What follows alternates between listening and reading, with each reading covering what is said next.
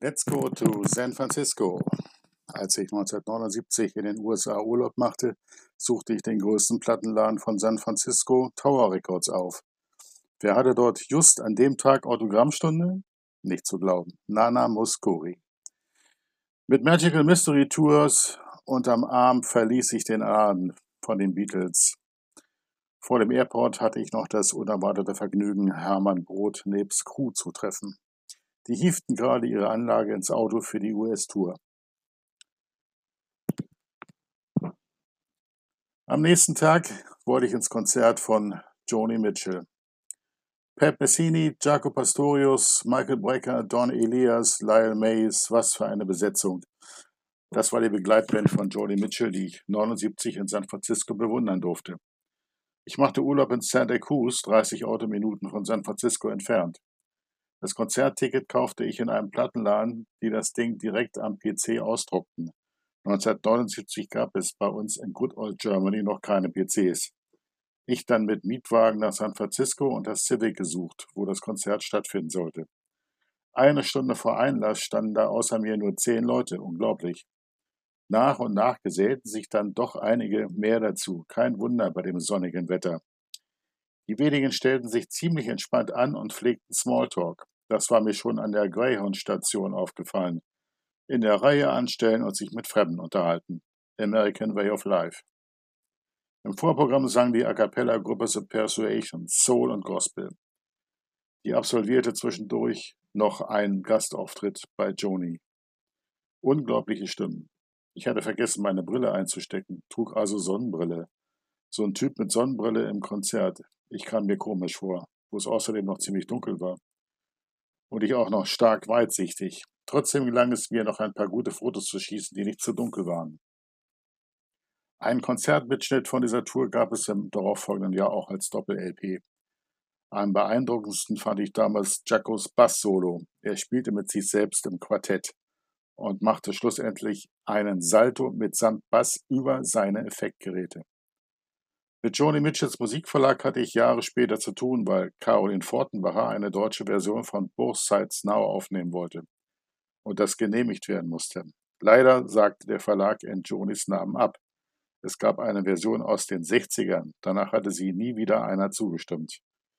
Ihre Songs sind inzwischen weltweit hundertfach gecovert worden, aber Bearbeitung lehnt sie nach wie vor kategorisch ab. Frank Peterson, Carolins Produzent, wollte sich nicht damit abfinden und versuchte alles Mögliche, um an sie ranzukommen. Aber Frau Mitchell ist weder über Handy noch über E-Mail zu erreichen. Aussichtslos. Es blieb dabei. Die Version kam nicht mit auf Carolins Album. Die erste Version, die es damals gab von dem Song auf Deutsch, war übrigens von Herrn Siegel. Kein Wunder, dass sie niemals jemand wieder das erlaubt hatte. In den 60ern und frühen 70ern gab es nicht annähernd so viele Informationsmöglichkeiten über Musik wie heute.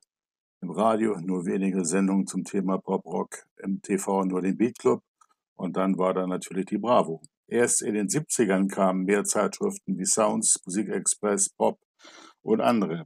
Riebes Fachblatt sei hier gerne mit erwähnt. Im TV war später nur noch der WDR Rockpalast mit seinen Live-Sendungen innovativ. Den gibt's ja heute noch. Unvergessen wie Albrecht Metzger, der Moderator in der Garderobe, nach kurzem beeindruckenden Gekniedel auf der Slide-Gitarre von Lowell George, dem Gitarristen von Little Feet, diesen fragte, ob das Instrument schwer zu spielen sei. Oh Gott. Albrecht Metzger war auch Kunde bei Montanos aktuell am Kudamm, wo ich ihn mal mit Mr. Rockpalast ansprach, was er genervt überhörte. Immer wieder Überraschungen. Auch in Discos spielten damals Bands wie The Pretty Things im Big Eden und in der Dachluke waren Ashra Temple noch mit Klaus Schulze am Schlagzeug, ohne Technik schickimicki. In den kleineren Discos gab es da progressivere Musik von Platte oder Band zu hören. In der Tube brachten sie mal das komplette Pink Floyd Konzert vom gleichen Abend aus der Deutschlandhalle ein zweites Mal über die mega großen Boxen. Im Milli Vanilli unter anderem Titel von Alan Parsons, Tales of Mystery and Imagination und progressive Songs wie In der wieder auf die Ohren. Bevor ich ins Schwärmen gerate, beende ich das jetzt. Ich selbst legte dann im Softrock Café auf. Viermal die Woche, immer ab 22 Uhr.